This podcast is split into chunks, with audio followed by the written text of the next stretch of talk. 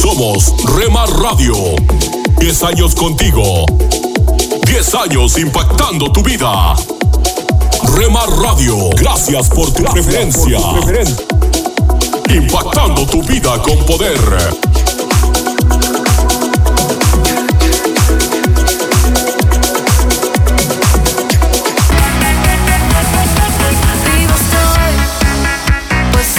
Estás escuchando Rema Radio.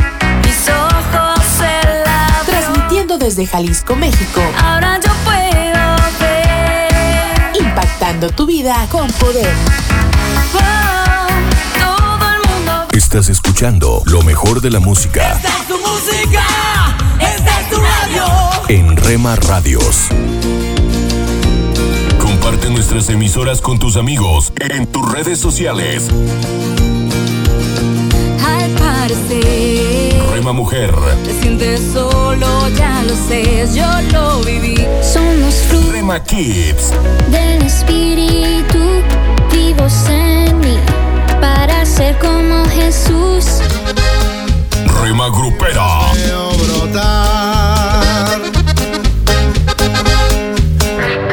Rema Juvenil,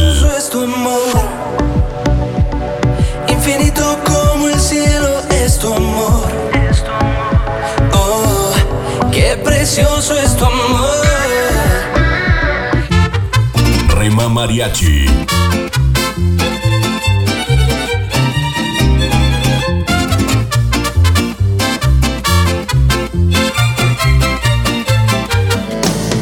Retro Music,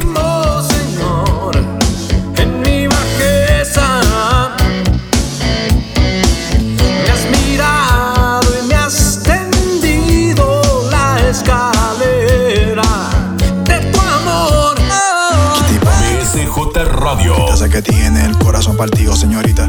Estoy seguro de que sabe lo que quiere, pero no sabe lo que necesita. Mercedes, te diré lo que sucede. A tu corazón cualquiera accede. Y así no se puede. Guárdala en cuatro paredes y pon de guardián al que todo lo puede. Tu corazón es de cartón. Rema Instrumental,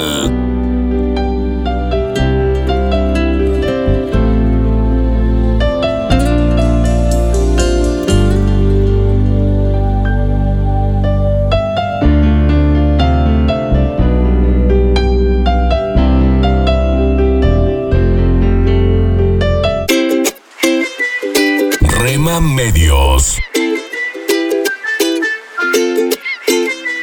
Rema Digital. En el dolor yo te llamo y encuentro y cubres con tu amor mi corazón. Y mi ser anhela más de está por encima para bendecirte, abajo para sostenerte, adelante para orientarte, atrás para protegerte y a tu lado para apoyarte. Por eso te busco y te amo y me amas por siempre. La cruz fue suficiente. Rema Radio, impactando tu vida con poder.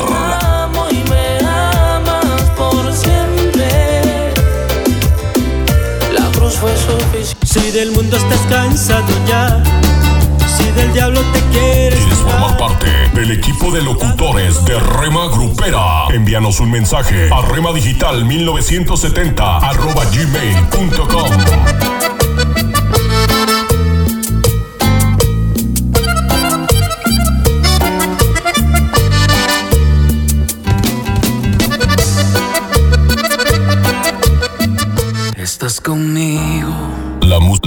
música que te relaja. de verme nacer. Tu palabra me hizo saber de las cosas tan hermosas que creaste para mí. Yo no sé. La, la música que te activa. Yo no sé lo que pasó. Pero las penas voy sacando. Yo no sé lo que pasó. Hay algo andaba yo buscando. Yo no sé lo que pasó pero tu amor me fue encontrando. Yo no sé lo que pasó. 24 horas para ti. Sobre tu verdad, tu verdad que me dio la libertad. libertad. Somos Remar Radio, impactando tu vida con poder. Fue tu cruz, la cruz de libertad.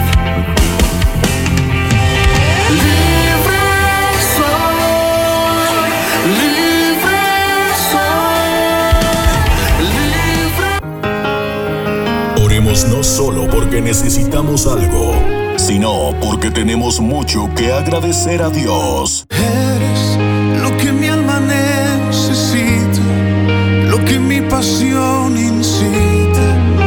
Que llena mi interior. Rema Radio, impactando tu vida con poder. Lo que a diario echo de menos, lo que causa mis desvelos y me llena el corazón.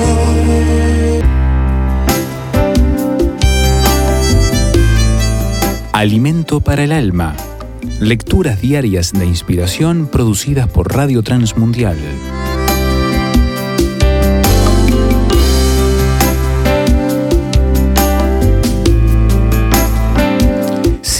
Pero todavía no.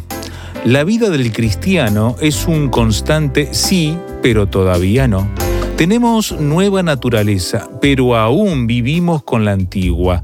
Somos ciudadanos de un nuevo reino, pero aún no estamos en la ciudad de destino. Tenemos al Espíritu en nosotros, pero todavía hacemos el mal que no queremos. Y así, en una sucesión interminable de situaciones en las que si no tomamos perspectiva y aliento constantes, fácil es desanimarse y abandonar. La vida nueva en Cristo no es una sencilla, pero es la única vida que hay. Lo demás son sucedáneos, prometen en el presente, pero defraudan constantemente a la vuelta de cualquier esquina y no tienen capacidad de proyectar sólidamente hacia el futuro. Son puro humo en definitiva. Sin embargo, Juan nos da la clave en todos sus escritos. En ellos él reconoce desde el Evangelio, sus cartas o el Apocalipsis la realidad de una vida difícil de llevar, compleja de sobrevivir y en la que es fácil desanimarse. Pero dotado de una capacidad y visión increíble de parte de Dios, tiene la capacidad de tomar y compartir perspectiva, dando un paso atrás para contemplar el cuadro de forma más completa de lo que se ve a simple vista. Este no es el final. Ha de manifestarse lo que hemos de ser y aún lo veremos tal cual es en plenitud. Pero ese momento de seguro va a llegar. En el cuadro completo encontramos la esperanza para seguir caminando. Meditación escrita por Lidia Martín Torralba, España.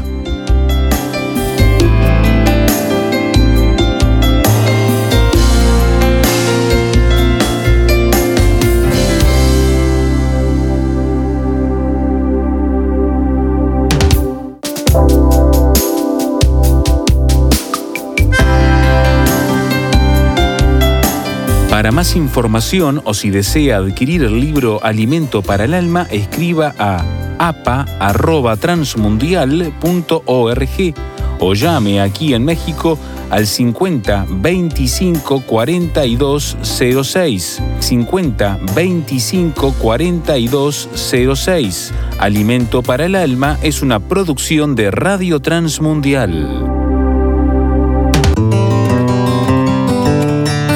Mucho después de mudarnos a un nuevo hogar en otra zona, tuvimos la oportunidad de explorar una hermosa cueva que realmente tiene unas vistas impresionantes.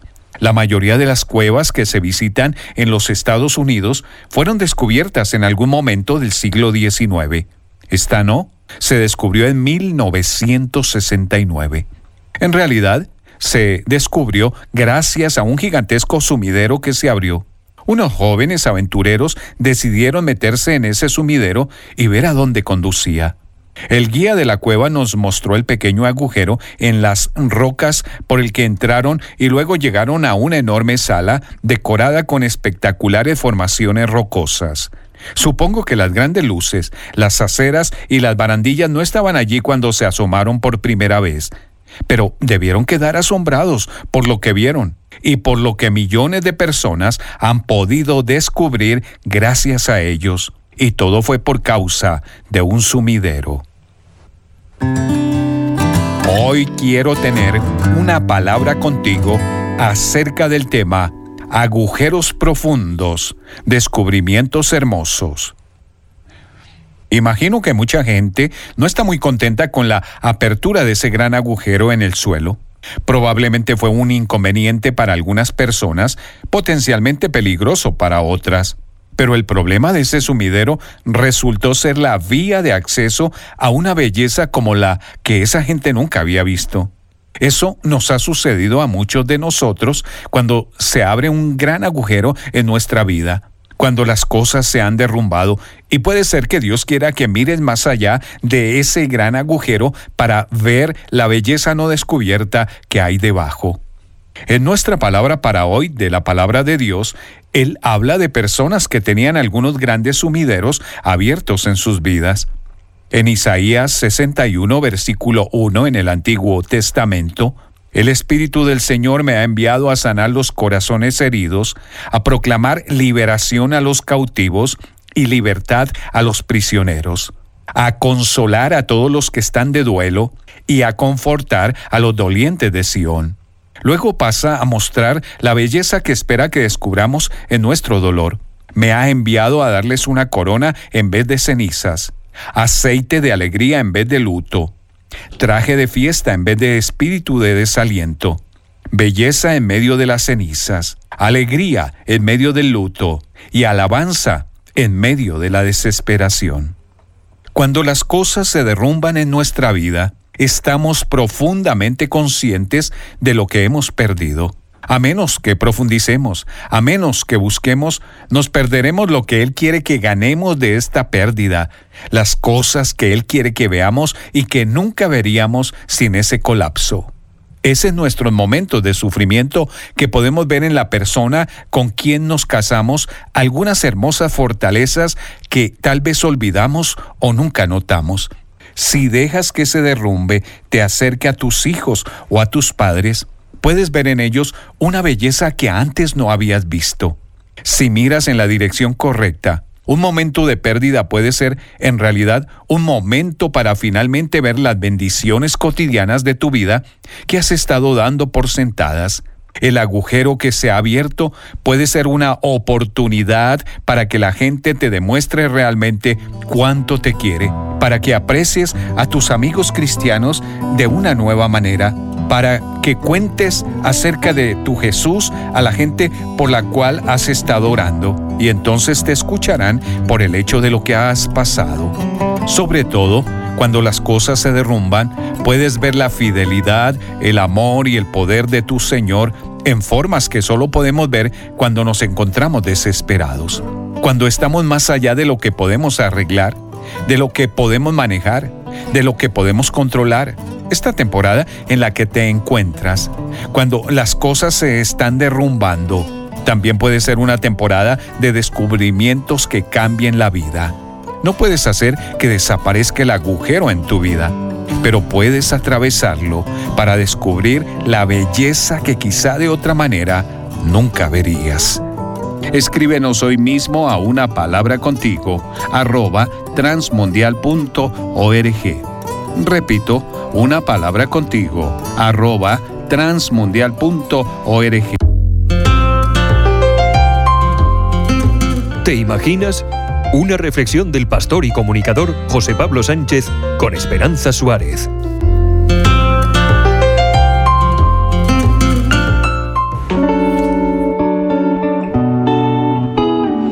Tras una hospitalización de seis meses, Bobby Bowden, de 13 años de edad, suplicó a Dios que erradicara la fiebre reumática y acabara con la dolorosa inflamación de sus articulaciones que apenas le permitían caminar. Dios, si tú me sanas, rezó Bowden, te serviré el resto de mi vida. En los años 40 del siglo XX, cuando Bowden hizo esta oración, cualquiera que sobreviviera a esta enfermedad causada por la escarlatina solía sufrir complicaciones de por vida, pero no fue el caso de Bowden. Dios le sanó sin que quedara ninguna secuela. Bowden mantuvo su palabra y hasta el día de su muerte, el 8 de agosto de 2021, glorificó a Dios con su vida como el segundo entrenador de fútbol americano de la Liga Universitaria más laureado de la historia.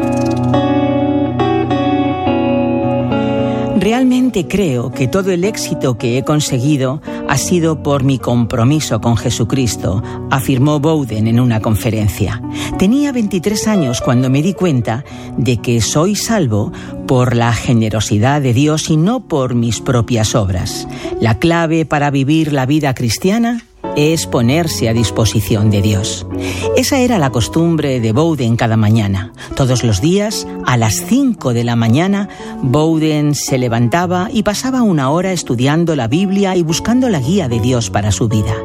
Esa fortaleza la puso en evidencia el día que convocó a los medios para comunicarles su diagnóstico terminal, después de que le descubrieran un cáncer de páncreas. Siempre he tratado de cumplir el propósito de Dios para mi vida, dentro y fuera del campo de fútbol, así que estoy preparado para lo que viene ahora. Mi esposa y mi familia han sido la mayor bendición de mi vida. Estoy en paz. La esposa de Bowden, fue siempre un gran apoyo para su trabajo. Era su consuelo, su inspiración era su musa, afirmó el hijo de Bowden en su funeral. Le apoyó, le animó, le fortaleció, le empujó, le hizo creer que podía hacer cualquier cosa y así él hizo cosas que nunca pensó que podría hacer. A la vez, mientras su esposo ganaba partidos unos tras otros, ella criaba a sus seis hijos, entendiendo que esta era su mayor responsabilidad en aquella etapa de su vida. Lo tomé como mi misión de parte de Dios, afirmó Anne. Cuando eres joven no aprecias algunas de las cosas que haces hasta que pasa el tiempo y te haces mayor. Creo que Dios me creó para ser una compañera de Bobby y realmente lo creo, y Bobby también lo creía, y eso es lo que he hecho durante toda mi vida.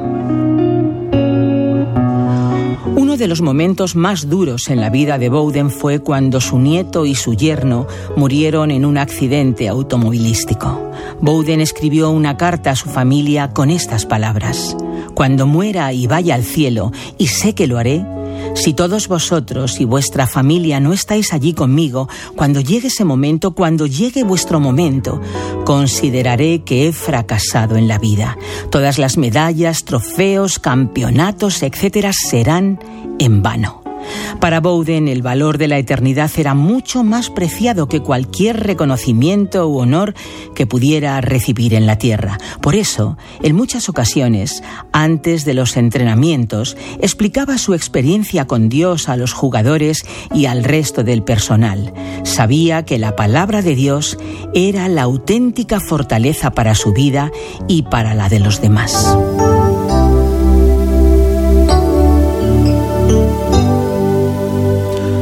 Imaginas hacer un compromiso con Dios cuando tienes 13 años y mantenerlo toda tu vida hasta que mueres con 91? ¿Te imaginas que ese compromiso te capacita con un carácter, unos valores, una ética y una sabiduría que te lleva a cosechar los mayores éxitos profesionales que un entrenador puede imaginar?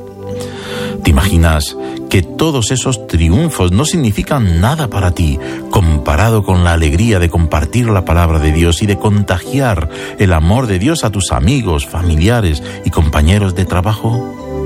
¿Te imaginas levantarte cada mañana cuando aún no ha salido el sol para abrir la Biblia y encontrar en ella la fuerza para vivir, de modo que todo el mundo reconoce la luz de Jesús en tu vida, en tu familia y en tu legado? Pues no te lo imagines más, es verdad, la verdad de aquellos que mantienen su palabra hasta el fin, confiando en Jesús. ¿Has escuchado Te Imaginas? Un espacio producido por Radio Encuentro, Radio Transmundial en España.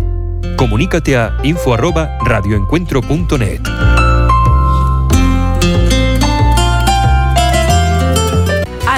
de Dios para mi familia.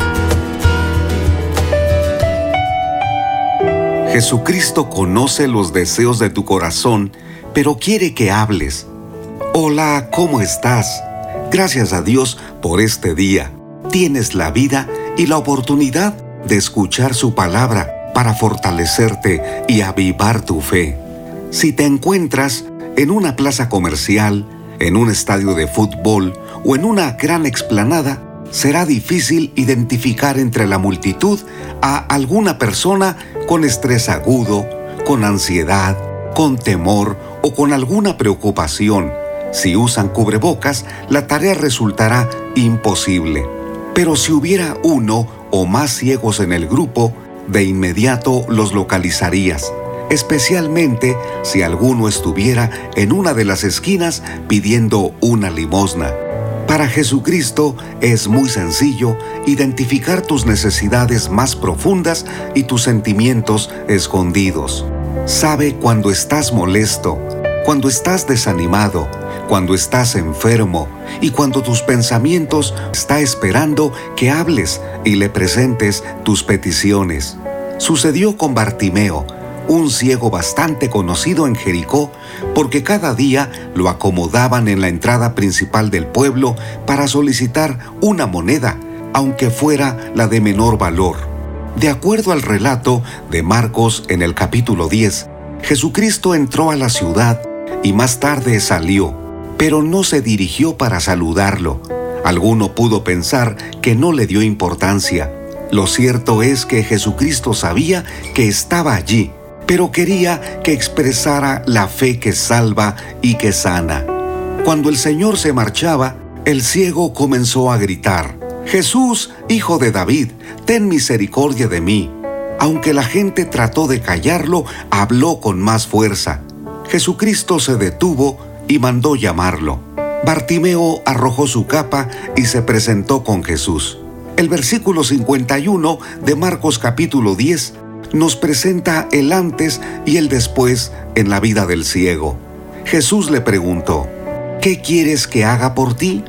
El ciego le respondió, Maestro, quiero recobrar la vista. Considera algo muy importante. Jesucristo ya sabía la necesidad principal y otras más del ciego de Jericó, pero le pidió que expresara su fe. Solo pidió recobrar la vista.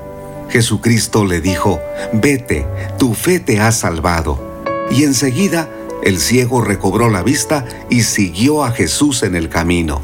Queridos amigos, qué gran enseñanza el Señor nos está dando el día de hoy. Jesucristo conoce lo que sientes, lo que piensas, lo que estás a punto de hacer o si has perdido la esperanza. Atrévete a solicitar su misericordia. Es necesario que dejes el rincón donde te estás hundiendo con tristeza y con depresión. Habla con Jesucristo, te recibe, te escucha, te responde, te ayudaré. Tú y yo hablemos con el Señor.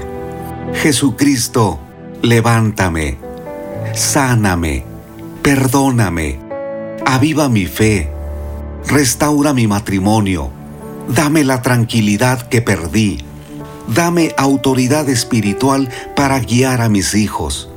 Enséñame el camino porque estoy extraviado. Quiero recuperar la visión para amarte, para amar a mi familia, y para amarme a mí mismo. Gracias por escucharme, Señor Jesucristo. Amén. Gloria a Dios. Ánimo. Soy Constantino Paras de Valdés. Que tengas un gran día.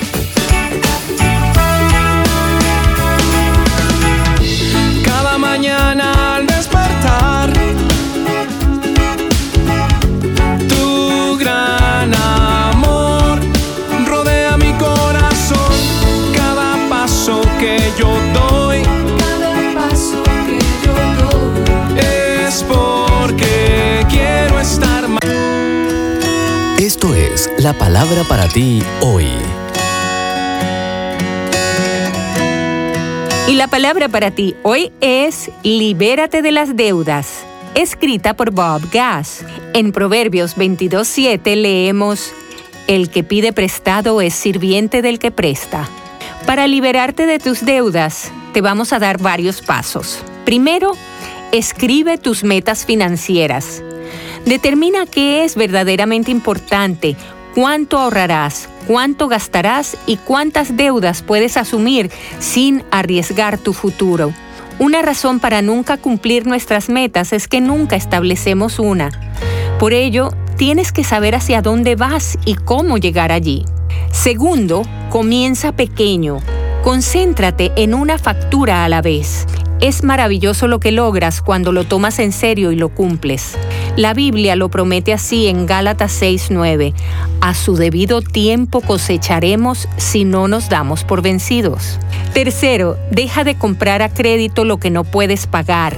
Al hacerlo, incurres en tasas de interés altas y añades a tu carga.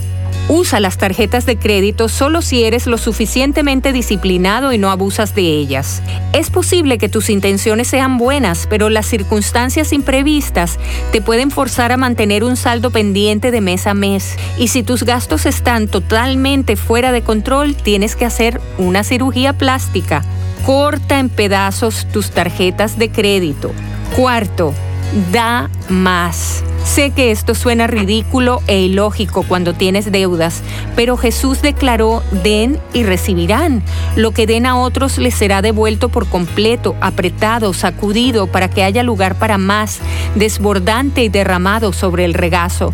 La cantidad que den determinará la cantidad que recibirán a cambio. Eso lo leemos en Lucas 6, 38. Y quinto, espera desaprobación.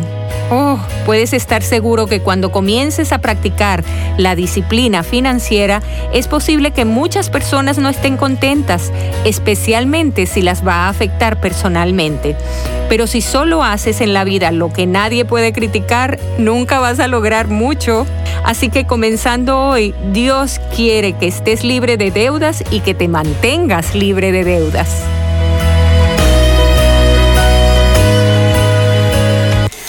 Hola, soy Johnny Erickson Tara. ¿Alguna vez has visto cómo las mariposas se forman? Dana está en el tercer grado y en su aula hay un hábitat de mariposas. Un día una mariposa estaba luchando para salirse de su capullo.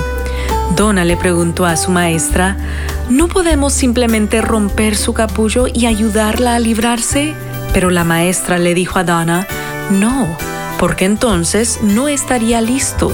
Al luchar, la mariposa bombea líquido a sus alas para que se expandan. Si la ayudamos, no podrá volar. Esa mariposa me recuerda al capítulo 1 de Santiago, donde se nos dice que la prueba de nuestra fe produce firmeza. Como las mariposas, tú y yo debemos luchar para madurar espiritualmente. Dios quiere que pases por las pruebas para que tengas una fe firme, para que puedas volar. Un mensaje a la conciencia. Un momento de reflexión en la vida diaria. Escúchelo hoy en la voz de Carlos Rey. Lentamente, lentamente, cual si fuera una gota que cayera desde el mármol de la taza de una fuente, tal preludia la marimba una extraña sinfonía, saturada de amargura y de cruel melancolía con sus teclas de madera. Es el alma de una raza, de una raza que no existe, de una raza ya extinguida, libre, indómita y valiente. Es el alma de Botán, es el alma del empira que en la música suspira, es el alma de los indios que mandó Tecunumán, siempre, siempre a la victoria, siempre al triunfo y a la gloria. Es el alma brava y fuerte de aquel fiero luchador que encontró gloriosa muerte en la punta de la lanza del feroz conquistador. Es la pobre raza extinta del imperio cachiquel. Es la raza de aquel pueblo que dejó con sangre tinta la antes clara ninfa pura del gran río Shequigel. Es el alma de la raza de los grandes sacrificios, triunfadora en mil combates, triunfadora hasta el día en que los teules con engaños y artificios redujeron la a ignominia, a infamante vasallaje. Esa raza es la que llora, que solloza de coraje, de despecho y de impotencia en la música salvaje, en la nota plañidera del indígena instrumento de teclado de madera. Escuchad la sinfonía de cruel melancolía, escuchad qué sentimiento el que vibra entre las notas del indígena instrumento. Nunca ríe, nunca canta, es cual pájaro cautivo que jamás cantó alegrías, ni jamás de su garganta ha brotado más que el lloro de sus tristes elegías en las frías soledades de sus cárceles de oro. ¿Qué le importa la vencida raza extinta, vuestros dones, vuestra lengua que no entiende? ¿Qué le importa que en el nombre del Dios bueno, del Dios hombre, arrasaran sus altares si para ella es mudo el cielo, si es su vida solo oprobio, cautiverio, solo mengua. ¿Qué le importa? Ya no es de ella el rico suelo que regaron sus mayores con su sangre generosa. ¿Qué le importa al indio eso que llamáis libertades y progreso, si es del amo su cabaña y sus hijos y su esposa? ¿Qué le importa si de aquella raza libre, brava y fuerte que sufrió sin inmutarse los tormentos y la muerte, habéis hecho las asémilas de carga que se arrastran tristes, mudas bajo el peso de su amarga, dura suerte. Oh, dejadle que solloce, que se queje a su manera, solamente le ha quedado su marimba de madera. Así cuenta en verso la triste historia de la conquista de su tierra el poeta hondureño Francisco Figueroa. Al poema le pone por título La marimba, pues se vale de esta como medio musical para transmitir, cual memorial de agravios, los melancólicos lamentos de los indígenas que la habitaban.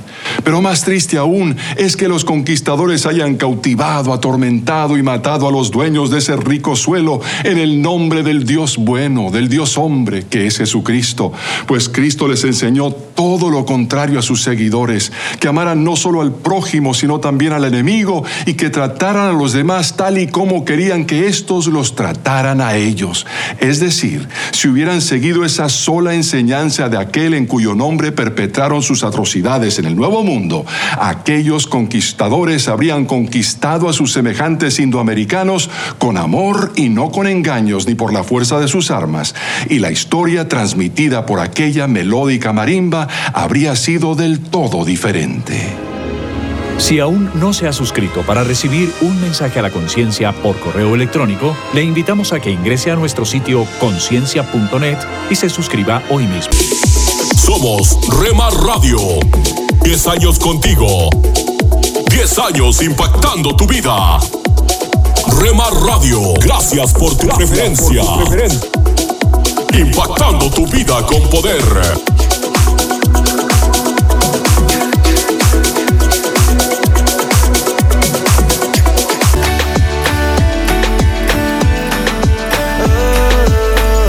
Estás escuchando Rema Radio. Transmitiendo desde Jalisco, México. Gobiernos que olvidan a la gente. Impactando tu vida con poder. Sabor, alegría, eternamente. Estás escuchando lo mejor de la música. Esta es tu música. Esta es tu radio. En Rema Radios.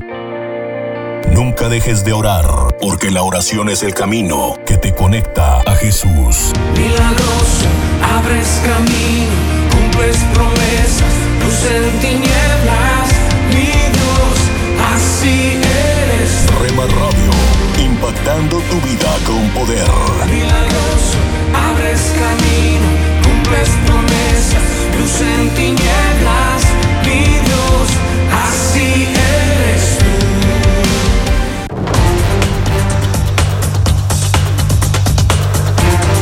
Las emisoras de Rema Radio se escuchan a través de internet gracias a Seno Radio.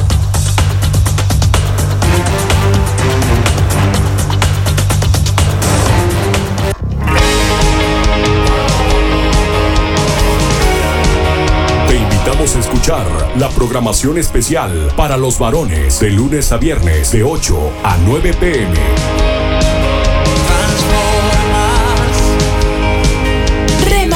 Transmitiendo desde Jalisco, México, impactando tu vida con poder.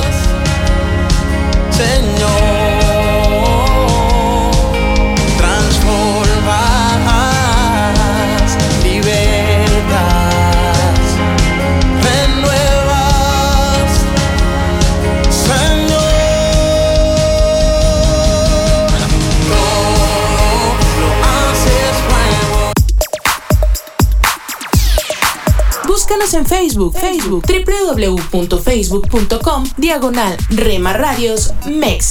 www.facebook.com, diagonal Rema Radios MEX.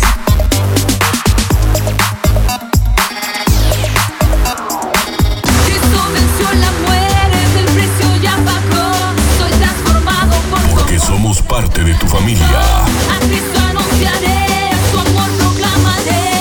una más en tu hogar. Gracias por dejarnos estar. Nuestro objetivo es ser una radio de bendición. Buena música. Buen contenido. En Rema Radio, impactando tu vida con poder.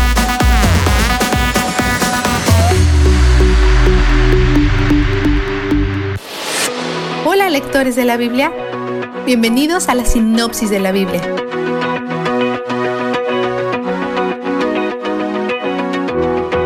Jacob empaca sus cosas para el viaje de 450 millas a Egipto. Se detiene en Berseba para ofrecer un sacrificio a Dios. Tanto su padre Isaac como su abuelo Abraham habían vivido allí, por lo que esta puede ser una despedida nostálgica de su tierra natal. Él espera morir en Egipto. Mientras está en Berseba, tiene una visión en la que Dios confirma que se supone que debe ir a Egipto. Esto es importante de mencionar, porque Egipto es generalmente considerado como un lugar terrible para que los hebreos vayan. Los egipcios son enemigos del pueblo de Dios, pero Dios consuela a Jacob y promete estar con él. Cuando se trata de la presencia de Dios, hay una diferencia entre su presencia general en todas partes, que se llama omnipresencia, y su presencia especial, que se llama presencia manifiesta. Decir Dios está en todas partes es diferente a decir Dios está aquí. Incluso si Dios no le hubiera hecho esta promesa a Jacob, podríamos concluir fácilmente que Dios está en Egipto. Pero cuando Dios promete estar con Jacob en Egipto, eso es una señal de su presencia manifiesta. Es como los filtros en Instagram que aumentan la saturación del color. Tú no inventaste el rojo en tu foto, ya estaba allí. Pero cuando defines la saturación, esta aparece, es más notable, más manifiesta. Da un salto a unos cuantos miles de años y ahora tenemos acceso a Dios el Espíritu, quien habita en todos los creyentes y lo llevamos a donde quiera que vayamos. Pero ese no era el caso en ese entonces. La presencia especial de Dios era algo único. Es por eso que David oró, no quites tu Espíritu Santo de mí, porque esa era una posibilidad real que le preocupaba. Pero hoy, para aquellos que tienen su espíritu, que son todos sus hijos adoptivos, esa oración es un punto discutible. Él nos ha llenado de su espíritu y promete permanecer con nosotros para siempre. Dios promete convertir a Jacob en una gran nación mientras están en Egipto. Comienzan como 70 personas, pero no se mantendrá así por mucho tiempo. Cuando llegan, José les dice qué decirle al faraón. Quiere asegurarse que tengan acceso a un área periférica llamada Gosén, un lugar con tierra fértil para sus animales. Dado que los egipcios tienen un destén único por los pastores y prefieren mantenerlos a distancia, José quiere asegurarse que el faraón sepa que son pastores. El faraón acepta dejarlos vivir en Gosén. Luego, cuando conoce a Jacob y vemos cuánta humildad ha desarrollado Dios en Jacob con el tiempo. ¿Recuerdas cómo manipuló las cosas para obtener lo que quería tanto de su padre como de su suegro? ¿Recuerdas la mentalidad de escasez que lo condujo a medias verdades y autoprotección? Él lo reconoce ahora y dice, pocos y malos han sido los años de mi vida. Es humilde. La familia de José prospera en Egipto a pesar que la hambruna empeora. Él hace algunos arreglos comerciales para proveer a la gente. Compra su ganado, luego sus tierras e incluso su servicio a cambio de semillas. Siempre que le den al faraón el 20% de lo que cultiva. Algunos dicen que está explotando a la gente, pero la gente misma parece estar agradecida. Y por lo menos esto muestra la magnitud de la hambruna. Después que la hambruna ha terminado durante una década, Jacob y su familia aún viven en Egipto por alguna razón. En preparación para su muerte, Jacob le pide a José que le haga una promesa debajo del muslo. Le está pidiendo a José que jure por la descendencia de Jacob, que incluye al mismo José, que José no dejará sus huesos en Egipto. Dios prometió sacar a Jacob de Egipto, y así es como Jacob se asegura que eso suceda. Él cree que las promesas de Dios se cumplirán para él, ya sea que esté vivo o muerto. ¿Cuál es tu vistazo de Dios? Este es el mío. En la tierra de sus enemigos, durante una hambruna, Dios provee para su pueblo. Él tiene un plan y una promesa de traer al Mesías a través de su línea de sangre, por lo que es imperativo que prospere. Y no hay un verdadero florecimiento aparte de la presencia de Dios. La gente ciertamente puede acumular cosas y ser feliz sin Dios. Las personas malvadas pueden y tienen éxito, pero no prosperan, no en el sentido más profundo. Construyen castillos temporales y buscan placeres fugaces pero sus almas no prosperan como las personas que se acercan a la presencia de Dios, las personas que saben que Él es donde el júbilo está. La sinopsis de la Biblia es presentada a ustedes gracias a D-Group, estudios bíblicos y de discipulado que se reúnen en iglesias y hogares alrededor del mundo cada En las nubes de la incertidumbre, el dolor y el desaliento, surge un rayo de esperanza en la voz internacional de la radio de Guillermo Villanueva.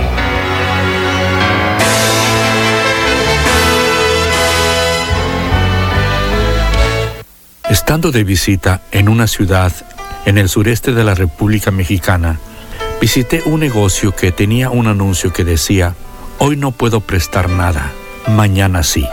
Y varias veces acudí al negocio durante ese tiempo y siempre leía el anuncio que decía, hoy no puedo prestar nada, mañana sí. Esta es una gran lección cuando nosotros pensamos, mañana lo voy a hacer, porque realmente el día es hoy. Y el día de hoy hay algo que debemos de hacer precisamente hoy. Y esto lo encontramos en la palabra de Dios en Isaías en su capítulo 5 versículos 6 y 7. Buscad a Jehová mientras puede ser hallado, llamadle en tanto que está cercano. Deje limpio su camino y el hombre inicuo sus pensamientos, y vuélvase a Jehová y al Dios nuestro, el cual tendrá de él misericordia, el cual será amplio en perdonar. Lo que debemos hoy hacer sobre todas las cosas es buscar a Dios, porque Él nos está prometiendo precisamente que hoy está cerca de nosotros, porque Él dice mientras está cercano, quiere decir que hoy está cerca de nosotros. Y más aún, Él está a la puerta de nuestro corazón, así lo dice la Biblia. He aquí yo estoy a la puerta y llamo. Por lo tanto, hoy es el día de abrirle el corazón. Si Él nos hace saber que está cerca es porque en verdad está. Él no puede mentir y por lo tanto debemos de creer que hoy Él está cerca de nuestro corazón. Pero también el Señor nos dice en este pasaje que leímos que hoy puede ser hallado. Cuando estamos buscando algo o a alguien, no sabemos si lo vamos a encontrar, pero el Señor nos promete que Él sí puede ser hallado, pero aún más la promesa es que hoy puede ser hallado. Si tú dejas esta invitación de Dios para mañana, el mañana puede ser demasiado tarde. Recuerdo que una ocasión estaba visitando a un hombre que estaba enfermo, aunque no de gravedad. Era un sábado y me dijo que volviera al siguiente sábado para que le acabara de compartir de las cosas del Señor. Y así lo hice. Al siguiente sábado fui, pero él había muerto. No había un mañana para él. Ese día que estuve con él era la última oportunidad que él tenía para recibir a Cristo Jesús. El problema está que cuando decimos mañana, así como el anuncio de aquel negocio, mañana vamos a decir mañana por lo tanto tenemos que decir hoy porque el mañana nunca va a llegar.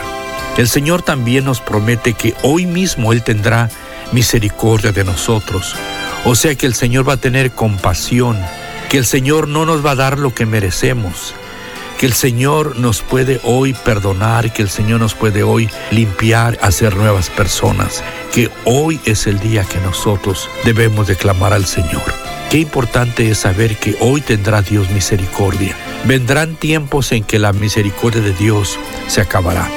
El infierno es un lugar real y ahí no hay ninguna misericordia de parte de Dios. Las personas están perdidas y pueden clamar toda la eternidad y Dios ya no puede oír ese clamor. Porque nuestro Dios nos dice que hoy, mientras estamos vivos, es el día de que Él tiene misericordia de nosotros. Yo te invito a que hoy busques a Dios y le dejes entrar a tu corazón para que te perdone porque Él ha muerto por ti. Acéptalo con estas palabras. Señor Jesús, hoy te abro mi corazón. Hoy creo que moriste por mí. Hoy te recibo en mi corazón para ser perdonado. Gracias Señor Jesús. Amén. Esperamos que esta audición, un rayo de esperanza, haya penetrado en su corazón. Si en algo podemos servirle, por favor dirija su correspondencia a Guillermo Villanueva, apartado 77-335, México, Distrito Federal, 11200. Le invitamos para que nos sintonice a esta misma hora y por esta misma estación. Muchas gracias por la amabilidad de su atención. Solo una voz inspira tu vida, inspira tu vida. Una voz de los cielos, con el pastor Juan Carlos Mayorga. Bienvenidos. En Dios solamente está acallada mi alma, de Él viene mi salvación. Él solamente es mi roca y mi salvación. Es mi refugio, no resbalaré mucho. ¿Hasta cuándo maquinaréis contra un hombre, tratando todos vosotros de aplastarle como pared desplomada y como cerca derribada? Solamente consultan para arrojarle de su grandeza. Aman la mentira, con su boca bendicen, pero maldicen en su corazón. Alma mía, en Dios solamente reposa, porque de Él es mi esperanza. Él solamente es mi roca y mi salvación. Es mi refugio, no resbalaré. En Dios está mi salvación y mi gloria. En Dios está mi roca fuerte y mi refugio. Esperad en Él en todo tiempo, oh pueblos. Derramad delante de Él vuestro corazón. Dios es nuestro refugio. Por cierto, vanidad son los hijos de los hombres, mentira los hijos de varón, pesándolos a todos igualmente en balanza, serán menos que nada. No confiéis en la violencia, ni en la rapiña, no os envanezcáis. Si se aumentan las riquezas, no pongáis el corazón en ellas. Salmo 62, 1 al 10. Mi amigo y amiga, es fácil confiar en Dios cuando las cosas marchan bien. David estimula diciendo, esperad en Él en todo tiempo. Mejor dicho, oh pueblo mío, confía en Dios en todo momento. Confiar en Dios en todo tiempo sobreentiende confiar en Él no solo cuando las cosas marchan bien, sino también cuando las cosas no marchan tan bien. Mi amable oyente, aumenta. Desarrolla tu carácter confiando en Él cuando afrontes inconvenientes en tu vida.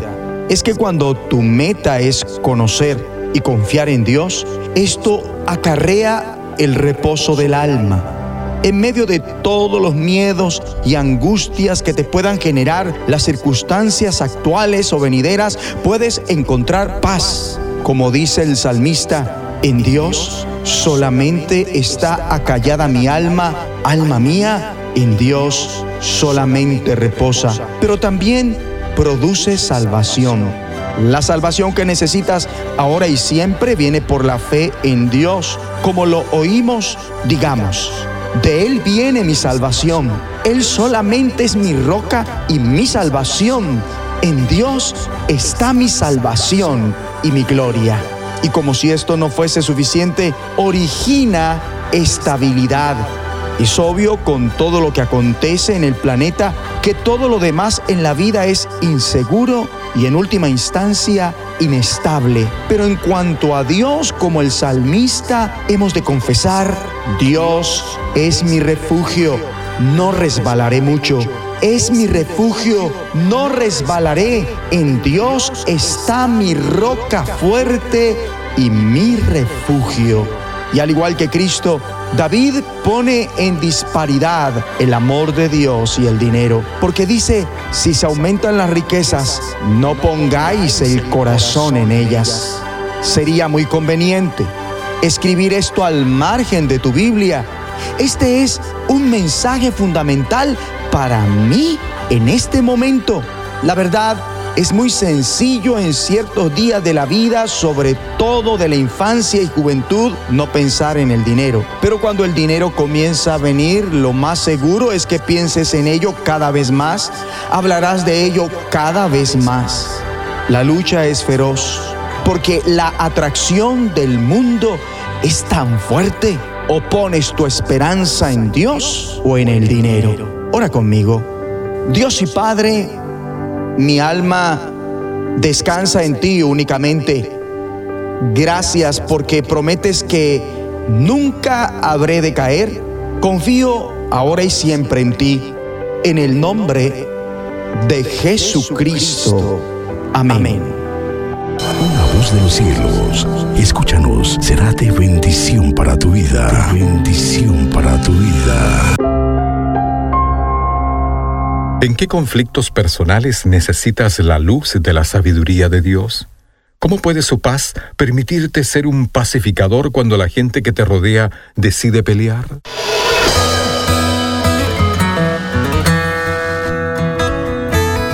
Bienvenidos a nuestro pan diario.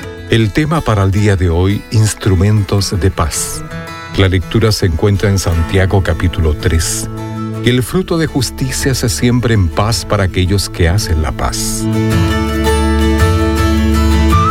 Cuando la Primera Guerra Mundial se desató en 1914, el estadista británico Sir Edward Green declaró, se están apagando lámparas por toda Europa, no las veremos encenderse otra vez mientras vivamos. Tenía razón, la guerra dejó 20 millones de muertos y 21 millones de heridos. Aunque no es la misma magnitud, también puede haber devastación en nuestra vida. El hogar, el trabajo, la iglesia y el vecindario también pueden quedar bajo la sombra del oscuro fantasma del conflicto. Esta es una de las razones por las que Dios nos llama a marcar una diferencia en el mundo. Pero para hacerlo, debemos confiar en su sabiduría.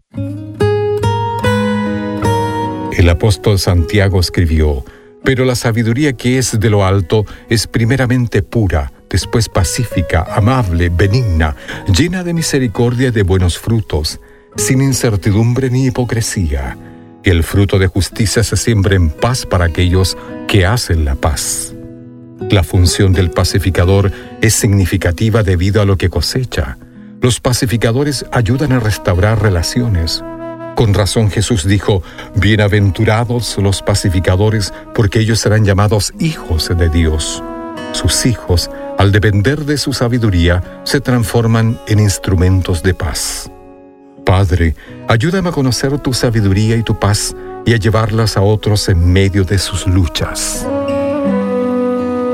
Para tener acceso a más información y otros recursos espirituales, visítenos en www.nuestropandiario.org.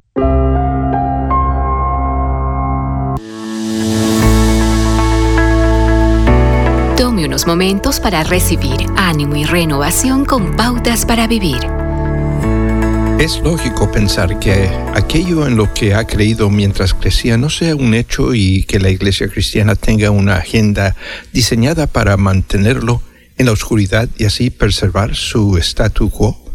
Si ha visto la película El Código de Da Vinci o ha leído el libro del escritor Dan Brown con el mismo título, sabrá que él afirma tener evidencia científica que el Nuevo Testamento es un testimonio falso. La trama de la historia de Brown es el supuesto redescubrimiento de libros perdidos de la Biblia, supuestamente el libro secreto de Santiago y el Evangelio de Tomás. Ambos reflejan la enseñanza de un grupo considerado hereje por las iglesias primitivas, conocido como gnósticos. La carta de Pablo a los colosenses trata de esta desviación de la enseñanza del Antiguo Testamento y de lo que Jesús enseñó. Cuando Pablo escribió a los Galatas, habló de otro evangelio. Él dijo, me asombra que tan pronto estén dejando ustedes a quien los llamó por la gracia de Cristo para pasarse a otro evangelio. No es que haya otro evangelio, sino que ciertos individuos están sembrando confusión entre ustedes y quieren tergiversar el evangelio de Cristo. Si el apóstol Pablo y los escritores del Nuevo Testamento rechazaran la premisa de lo que Brown considera libros perdidos de la Biblia, que en realidad nunca se han perdido, pensaría mucho en la implicación de renunciar a lo que hombres y mujeres han creído por 20 siglos y por lo que han estado dispuestos a morir. La conclusión es que el Espíritu Santo ha preservado la palabra de Dios para que podamos confiar que las escrituras son verdaderas y reales. Saber que la Biblia se ha conservado por el tiempo sin que se corrompa. Nos da mayor seguridad en lo que dice y nos ayuda a crecer más plenamente en Dios día a día. Acaba de escuchar a Eduardo Palacio con Pautas para Vivir, un ministerio de Guidelines International. Permita que esta estación de radio sepa cómo el programa le ha ayudado. Acompáñenos en la próxima emisión de Pautas para Vivir. Gracias por su sintonía.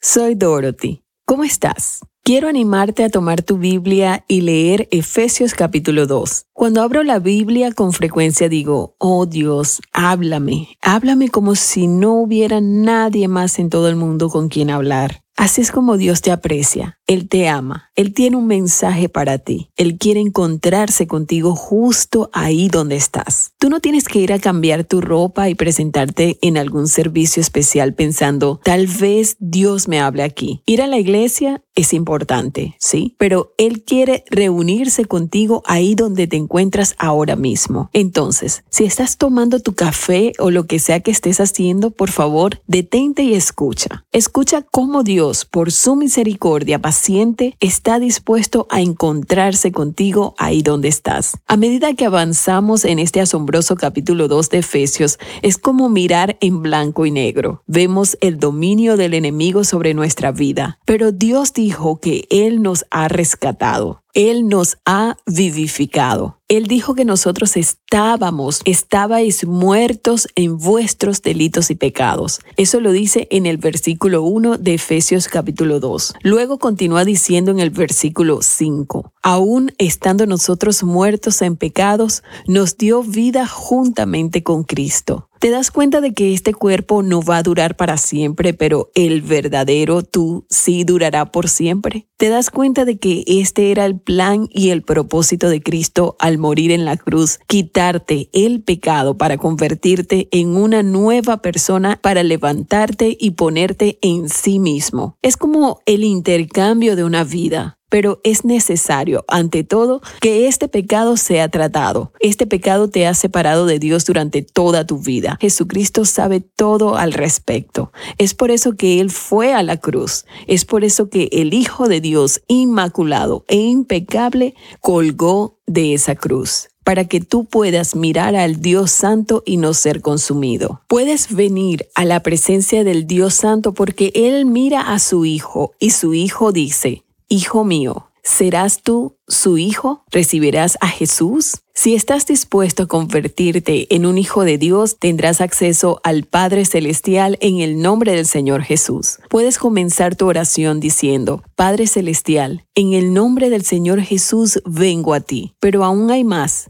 Él nos ha ofrecido también su Espíritu Santo. Es por su Espíritu, el consolador, la otra vida como si fuera el otro Jesús quien hace que Jesús sea real y que la palabra de Dios cobre vida. Es el Espíritu Santo enviado por Jesús, el consolador, la otra vida como si fuese el propio Jesús real en tu propia vida. No podemos leer la Biblia y esperar entenderla, excepto por los relatos históricos. Ciertas cosas objetivas son obvias, pero realmente no podemos saber lo que está diciendo, a menos que lleguemos a Cristo y por medio de su Espíritu, su palabra se haga viva para nosotros.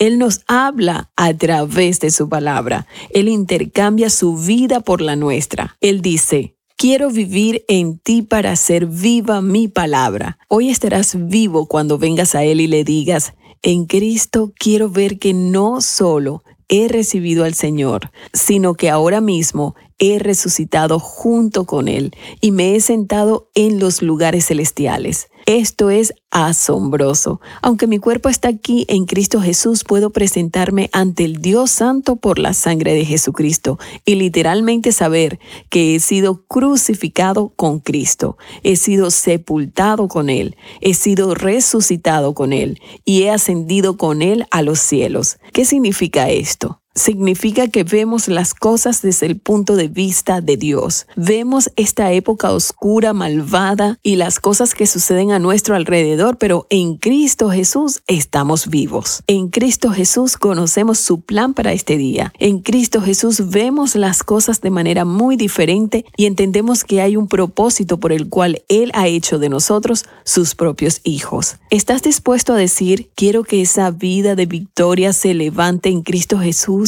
Quiero esa vida para conocer el intercambio de Él a través de mí y para que en Cristo yo pueda estar vivo y ser un recipiente para el Dios viviente. Y no dudes escribirnos y solicitar el libro Tu búsqueda de Dios. Escríbeme a mi correo electrónico dorothy@transmundial.org. Que Dios te bendiga.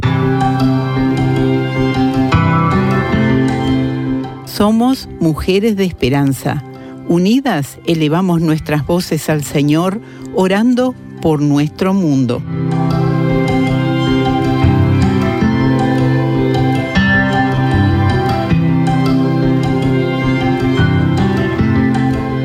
Te alabamos, Dios, por el programa Mujeres de Esperanza en mandarín, saliendo en onda corta y en una radio digital que muchas personas chinas escuchen esos programas y pongan su fe y esperanza en Jesús.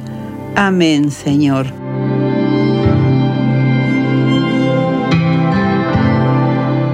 Descarga el boletín de oración con todas las peticiones del mes, artículos adicionales para sembrar esperanza en mujeresdeesperanza.org o solicítalo por WhatsApp al signo de más 598 91 610 610.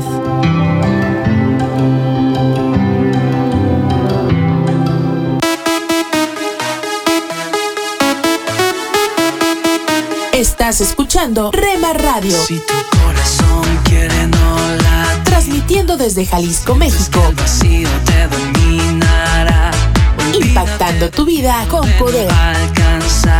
Sueños, sueños. Estás escuchando lo mejor de la música. Esta es tu música, esta es tu radio. En Rema Radios. Escucha las emisoras de Rema Radios. A través de Tuning y Seno Radio. Y en nuestra página web, remarradios.witsai.com, diagonal radios. El justo florecerá como la palmera, la palmera florecerá. El justo florecerá. En tu casa, en tu carro, en la oficina, con tus amigos, donde estés. Estamos en la red. Rema Radios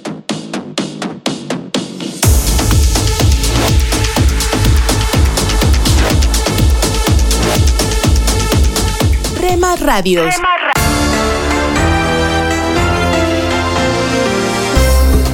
¿Qué tal amigos? Les saluda Milenka Peña. Qué gusto que nos acompañen en nuestro programa Cultura Financiera.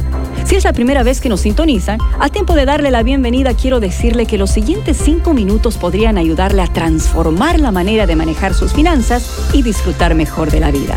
Así que no se pierda los consejos que el día de hoy llegan a nosotros en la voz del doctor Andrés Panasiuk, presidente y fundador de el Instituto para la Cultura Financiera.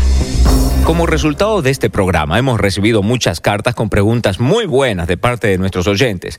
Hoy quiero leer una que vino desde Estados Unidos. Un oyente nos pregunta desde aquel país, ¿cuál sería la forma de dar una ofrenda con el mayor beneficio impositivo en Estados Unidos? Bueno, para todos los que viven en Estados Unidos, aquí va la respuesta. Si usted quiere convertirse en un donante que sea lo más efectivo posible, una de las mejores formas de dar puede ser dando un bien que haya incrementado grandemente su valor a través del tiempo. Por ejemplo, el regalarle a su iglesia o a una organización de, bien público una casa. La razón es que el sistema impositivo norteamericano no toma en cuenta la inflación al momento de calcular la ganancia obtenida por ese bien a lo largo del tiempo. Entonces, por ejemplo, suponga que usted compró una casa hace 40 años atrás a 30 mil dólares y ahora la quiere vender a 150 mil. Cuando llega el momento de calcular su ganancia, usted sabe que esos 30 mil dólares hace 40 años atrás no son los mismos 30 mil dólares del día de hoy eran mucho más en ese tiempo, aproximadamente unos 195 mil dólares del día de hoy. Sin embargo, para el gobierno norteamericano, usted todavía ha ganado 120 mil dólares en la venta de su casa y tendrá que pagar impuestos sobre esa transacción comercial en la que, si fuera ajustada por inflación, usted estaría perdiendo plata. Sin embargo, si usted le regala esa propiedad a su iglesia o alguna organización de bien público que goza del beneficio de la exención impositiva, usted puede dar a la obra del Señor una cantidad de dinero importante por adelantado. Dinero que de todas maneras daría a la obra del Señor a través del tiempo, puede evitarse también el pagar decenas de miles de dólares en impuestos y puede deducir de sus impuestos el total de la donación el año en el que la hace. Averigüe bien estos detalles con un contador calificado y que también sea creyente, que viva cerca de su ciudad. Los detalles y las leyes cambian con regularidad y no queremos estar dando la información que no se aplica a su situación particular. Entonces, si usted planea darle un regalo a su iglesia o a una organización cristiana, busque alguna posesión que haya subido de valor en forma importante en los últimos años. Una precaución es que uno debe estar seguro de que lo que uno está regalando realmente se puede vender por esa cantidad de dinero. Hace algunos años atrás, una organización que se dedica a campamentos cristianos recibió un hermoso cuadro de arte contemporáneo como donación. El valor que el donante le atribuía al cuadro eran de más de 10 mil dólares. La organización recibió el cuadro y cuando lo quiso vender no podía encontrar nadie que lo quisiera comprar. Al final de cuentas, apenas lo pudieron vender por 1.500 dólares. Entonces, ambas partes salieron afectadas, porque el donante quería dar 10 mil dólares para un programa, pero en realidad los beneficiados solo recibieron 1.500. Ya nos acercamos al final del programa del día de hoy, pero antes de despedirnos, permítame hacerle una pregunta. ¿Usted sabe la diferencia entre una necesidad y un deseo? Si respondió que sí, aquí le va otra. ¿Alguna vez compró algo por emoción sin que realmente lo necesite? Bueno, creo que eso nos pasó a casi todos. Entonces quiero recomendarles un excelente libro escrito por el doctor Andrés Panasiuk titulado ¿Cómo compro inteligentemente? El nombre lo dice todo. Pídalo a su librería favorita o visítenos en la internet en culturafinanciera.org. Le saluda Milenka Peña y a nombre del equipo de producción quiero darle las gracias por su sintonía. Hasta la próxima. Este programa llega a usted gracias a el Instituto para la Cultura Financiera. Visítenos en culturafinanciera.org.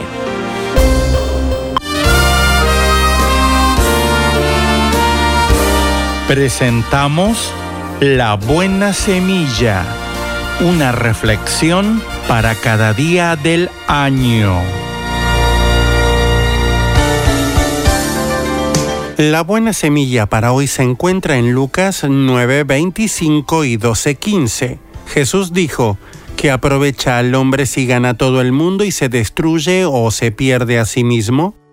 La vida del hombre no consiste en la abundancia de los bienes que posee. La reflexión de hoy se titula Ser o tener. ¿Conoce a muchas personas satisfechas con su suerte? ¿No estamos más bien rodeados de personas perpetuamente insatisfechas? Quizás usted mismo aspire a algo más de lo que tiene en su vida diaria. Nuestra sociedad de consumo sabe aprovechar esta insatisfacción y explotarla con fines comerciales. Propone toda clase de productos que, según dice, saciará a quien lo obtenga. Comprar, poseer bienes, es la cultura del tener que nunca ha satisfecho el corazón de nadie.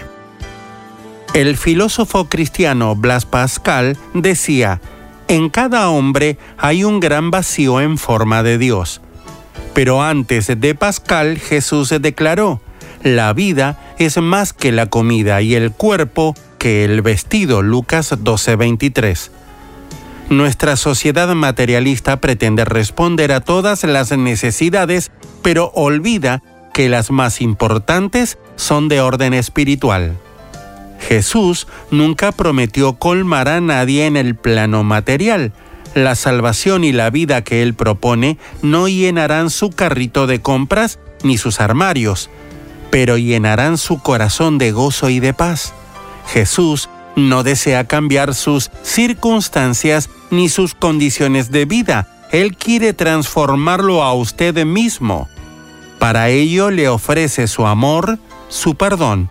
Él quiere hacer de usted uno de sus hijos. Su valor no depende de lo que usted tiene, sino de lo que es ante Dios y para Él. Dice la Biblia, el que bebiere del agua que yo le daré, no tendrá sed jamás, sino que el agua que yo le daré será en él una fuente de agua que salte para vida eterna. Juan 4:14.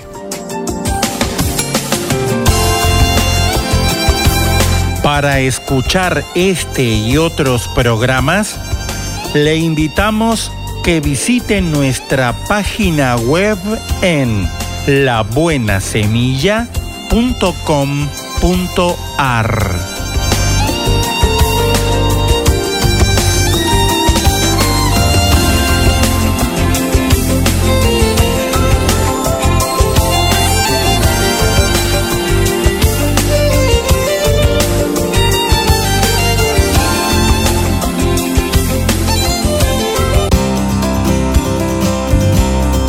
dulce para la vida. Reflexiones con Carmen Reynoso. ¿Desea disfrutar de la vida? ¿Es pecado buscar la prosperidad? ¿Prefiere seguir al mundo porque allí puede tener las cosas buenas de la vida? Entonces, amigo, usted no conoce a mi Dios. Él es el que suple todo lo que nos falta, de acuerdo a sus riquezas en gloria en Cristo Jesús. Si nos deleitamos en Él, Él nos va a dar todas las peticiones de nuestro corazón. Dios es bueno y porque es bueno y porque somos sus hijos, contamos con todas las expresiones de su amor. Y de todas, la más grande es la de habernos dado a su Hijo. Él no escatimonia a su propio Hijo, sino que le entregó por todos nosotros. Y si Él nos dio a su Hijo, ¿cómo no nos dará con Él todas las cosas? Amigo, para tener las cosas buenas de la vida, empiece recibiendo al Hijo. Él le acerca al Padre y el Padre es el dueño de los cielos y la tierra. Pan dulce para la vida. Reflexiones con Carmen Reynoso.